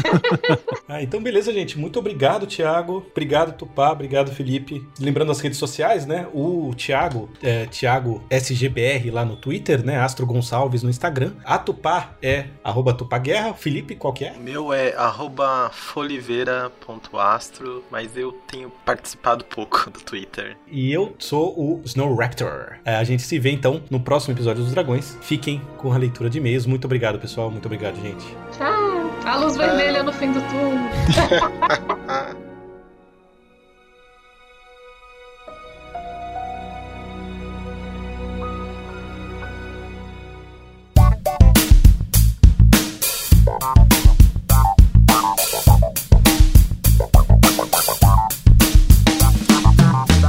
bem, ouvintes draconianos, esse foi o nosso episódio número 229 sobre telescópios espaciais e hoje a gente está aqui para ler os recados que vocês mandaram na última quinzena do episódio 228, Bancas da Garagem, é, sobre né, o André e a segurança. Eu tô aqui com o Cauê. Tudo bem com você, Cauê? Tudo bem, e aí, gente? Vocês interagiram bastante aí nesse, nessa quinzena. A gente tá aqui pra ler tudo que vocês mandaram pra gente. Exatamente. E agora é, essa leitura de e-mail está bem amazônica, porque eu tava falando pro Cauê aqui que agora eu me mudei pra Manaus. Então vim de Rio Claro pra Manaus. E eu tô aqui em Belém, então é, saudações aqui da Amazônia, né? Exato. Tô super feliz de estar aqui. Bem, vamos mandar aqui nossos recadinhos de sempre, né? De seja, é, pedir para que você seja o nosso doador. Se você quiser ser o nosso mecenas, colaborando com Dragões de Garagem, você pode nos ajudar através de alguns meios. Temos o Patreon, que é especialmente para quem mora fora do Brasil, né? Porque quem paga aqui do Brasil paga IOF. E para quem tá no Brasil, a gente tem o Catarse, né? O link para tudo isso vai estar aqui no post, tá? Os valores do Catarse são equivalentes ao Patreon, só que em reais. E os links para doação estão aqui no post. Confira a nossa página na aba Seja Doador. Estamos reformulando nossas recompensas e formas de contribuição. Logo, logo teremos novidades. Agradecemos imensamente a todos. Vocês podem nos ajudar também comprando nossas camisetas do Dragões de Garagem pelo nosso link da Doppel Store. Exatamente. E lembrando sempre, né, das maravilhosas tirinhas, né, do, do queridíssimo Marco Merlin. Geralmente elas vêm às segundas e quintas-feiras. E é, é uma, uma coisa super legal, né? Ela sempre volta e meia uma viraliza. Tem também, tá meio parado, mas tem nosso programa no YouTube, a, Notícias da Garagem, né, com a presença da Tabata. Se vocês não escutaram os antigos, volta lá para escutar, tem um monte de coisa interessante. Se você é pesquisador ou pesquisadora brasileira e publicou seu algum trabalho, pode contatar a gente no contato arroba dragõesdegaragem.com, que a gente, quem sabe, não consegue fazer um roteiro sobre sua pesquisa, seria super legal. E também tá um pouco parado, mas teve várias lives durante a pandemia no, do nosso canal do YouTube, né? Pela iniciativa da Tabata e da Lucy Souza, é, num projeto chamado Transmissões de Garagem. Em- E, geralmente são temas associados a, a notícias do mundo da ciência, questões sociais e também LGBT. Volta e meia, é, elas fazem uma live dessas aí, é su- sempre super legal. E quem quiser ver as passadas, tá tudo lá no YouTube. Exatamente. E nesses momentos, nesse momento que a gente tá vivendo, né, de pandemia, mais do que nunca é importante divulgar a ciência, né? Então a gente vem aqui indicar os, nossos- os canais da iniciativa Science Vlogs, da qual o Dragões de Garagem também faz parte. Pedir, né, pra vocês acompanharem o pessoal do Medicina em Debate, Papagaio de Primata, onde o Pedrão aqui também colabora, o Pode Entender, o Midcast, o Microbiando e o Xadrez Verbal com o Levi. 37 graus, Mamutes na Ciência e Fronteiras da Ciência. Temos também o canal do Atila no Telegram, arroba corona underline Atila, e Twitter, arroba o Atila. E no YouTube também, né, tem o canal do Atila, onde ele faz divulgação científica e tá falando bastante sobre aí, né, a pandemia do coronavírus. Exato. E nessa quinzena não tivemos novos mecenas, mas a gente ag- agradece imensamente todo mundo que colabora, financeiramente ou não. É, Você pode colaborar bastante também, é, divulgando a gente, né? Mandando pros seus familiares, pros seus amigos, um episódio que vocês acham interessante, uma cientirinha que vocês acham legal. Então ajuda a gente a chegar no maior número de lugares possível, né? Nessa quinzena nós recebemos algumas mensagens no bot e nós também recebemos alguns e-mails. O Samuel mandou um e-mail é, falando assim: Olá, eu estou escutando e curtindo seus podcasts desde o início, mas lá no episódio 97 tem um erro como resposta. Foram apagados? Eu uso Podcast Addicted para ouvir os podcasts. Poderia dar uma olhada, por favor? Obrigado. Samuel, a gente deu uma olhada, o Elton usa esse agregador também, ele preparou uma resposta, a gente vai é, é, encaminhar para você, tá? Aí ele, ele mostra exatamente como que você vai conseguir fazer. Se eu for ler aqui, eu- é mais fácil eu mandar para você. Se alguém tiver o mesmo problema, fala com a gente que a gente manda também uma resposta. E o João Pereira mandou a seguinte mensagem: Olá, dragões de garagem, tudo bem? Espero que estejam bem. Sou o João, recém-formado em bacharelado em Química e estou desde o meio da faculdade pensando no meu ingresso na pós-graduação. Agora, no entanto, essa realidade está mais próxima do que nunca. Em meio a isso, venho refletindo o propósito de se fazer ciência e qual o impacto que gero e apesar dos trabalhos paralelos que desenvolvo na temática da educação, não sinto a completude em minha formação como profissional e não encontro essa na pós-graduação. Vejo uma necessidade crescente de ser ouvido por um grupo de pessoas e que eu possa criar um propósito de divulgar parte do meu capital cultural e ser beneficiado com o dos outros. Acredito que já devam ter passado por esse limbo entre o final da graduação e o início da pós, bem como pela motivação de trilhar um caminho que fizesse sentido para vocês. Vejo que são poucos, ou pelo menos os que fazem parte da minha bolha social, que compartilham desse sentimento crítico e da necessidade de fazer um caminho que não existe e ou pouco explorado tradicionalmente. Eu, como ouvinte do podcast, percebo que vocês são um grupo seleto de pessoas que têm esse propósito de divulgar ciência e criar um impacto. E eu queria começar a partilhar desse sentimento comigo mesmo, entendendo meu lugar do mundo. Qual o propósito dessa mensagem? Não sei dizer ao certo. Passou em pedir para contribuir com o projeto ou um nó de conexão. Porém, o propósito maior é de ouvir ler histó- ler histórias de pessoas que querem gerar impacto no Brasil e às vezes estão se especializando no exterior. Um dos meus grandes sonhos, aliás. Ou como fazem para trazer esse traço de humanidades nos cursos de ciências duras que realizam um trabalho de fachada de comunicação com a sociedade. Só sei que não quero seguir essa rota bem estabelecida e na pós quero fazer desse projeto algo concreto com a minha marca. Já surgiram muitas ideias de como fazer isso, porém seguir sozinho dá um medo e demanda uma motivação que estou desenterrando novamente, uma vez que tive vários casos no laboratório e na vida acadêmica que me deixaram para baixo. Enfim, queria não me alugar muito, apesar de não ter feito muito bem isso, é, e agradeço esse contato, mesmo que sirva apenas como um desabafo científico. Obrigado novamente, João Pereira. João, muito obrigado pela mensagem, a gente gostou bastante. É, é muito normal, né, nessas fases de limbos, né, entre o,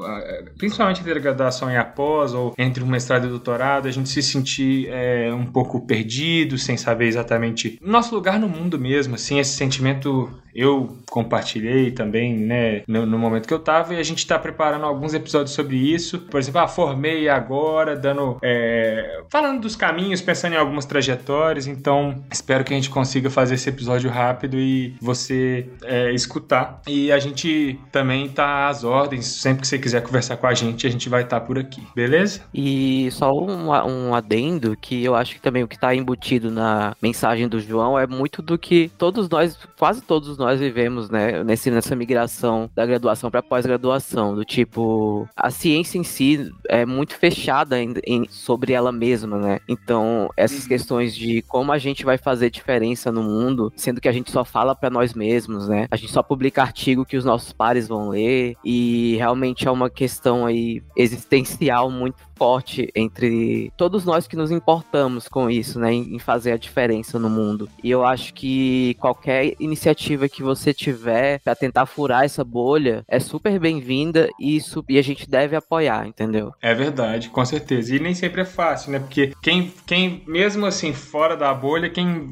gosta de. Quem vai querer escutar sobre ciência é quem gosta de ciência. É muito difícil a gente também ter a, a pretensão que a gente vai chegar em qualquer pessoa. A gente não vai chegar em qualquer pessoa, né? Mas é isso. Buscar chegar em qualquer pessoa é muito importante. É, a gente recebeu algumas mensagens é, também pelo bot, né, do Telegram. O Pedro Peron mandou é, uma mensagem, né, bom dia, Drago amigos. Amei o, o episódio da banca do André, mas queria destacar o melhor do episódio, que são os passarinhos e galos cantando ao fundo. Brincadeiras à parte, vocês são incríveis, obrigado por divulgarem ciência do jeito que vocês divulgam. É, Pedro, muito obrigado pela mensagem. É, realmente teve a participação especial aí de passarinhos e galos, mas que bom que você gostou é, dessa participação especial. Obrigado novamente pelos elogios. O Leidson mandou algumas é, mensagens pra gente, que a gente não vai reproduzir aqui, porque foram algumas, porque ele tá, re, é, ele tá ouvindo os episódios desde o começo do, do Dragões, desde o primeiro. E ele tá comentando um a um. E, pro terror do Luquinhas, né?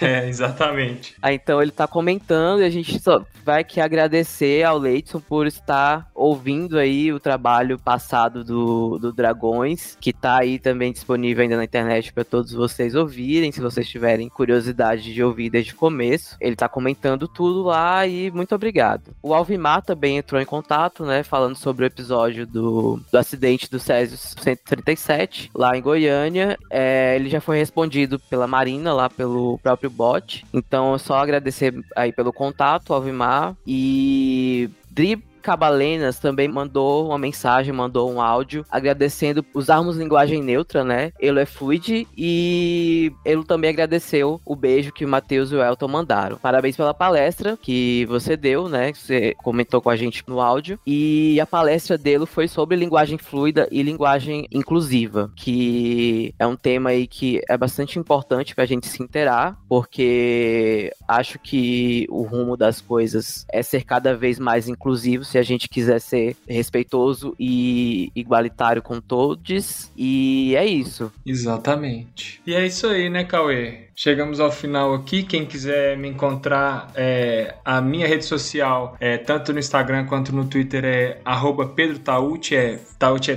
T-A-U-C-C-E. E você, Cauê? E o meu Twitter é KNLD underline. E eu queria aproveitar aqui o espacinho para divulgar também o meu perfil do Instagram, arroba falando botanicamente, que é onde eu falo sobre botânica, divulgando né, a botânica. Então, se você puder lá dar, dar o, o seu like nas postagens e seguir, ficarei extremamente agradecido se você gostar de botânica, se você é um curioso em botânica. E Lá também no perfil eu tenho um podcast que tá atualmente em hiato, mas ele vai voltar em breve. É, tá aí nos planos para 2022 e é isso. Então, beleza. E curtam nossas redes sociais, pessoal. No Facebook a gente é Apesar que tá meio morto lá, a gente é facebook.com.br dragões de garagem. No Instagram a gente é arroba dragões de garagem. No Twitter é twitter.com.br dragões garagem, tá sem o D. No Mastodon somos arroba dragões de garagem, arroba mastodon.social. E se quiserem entrar em contato, tem o bot do Telegram, que é arroba dragões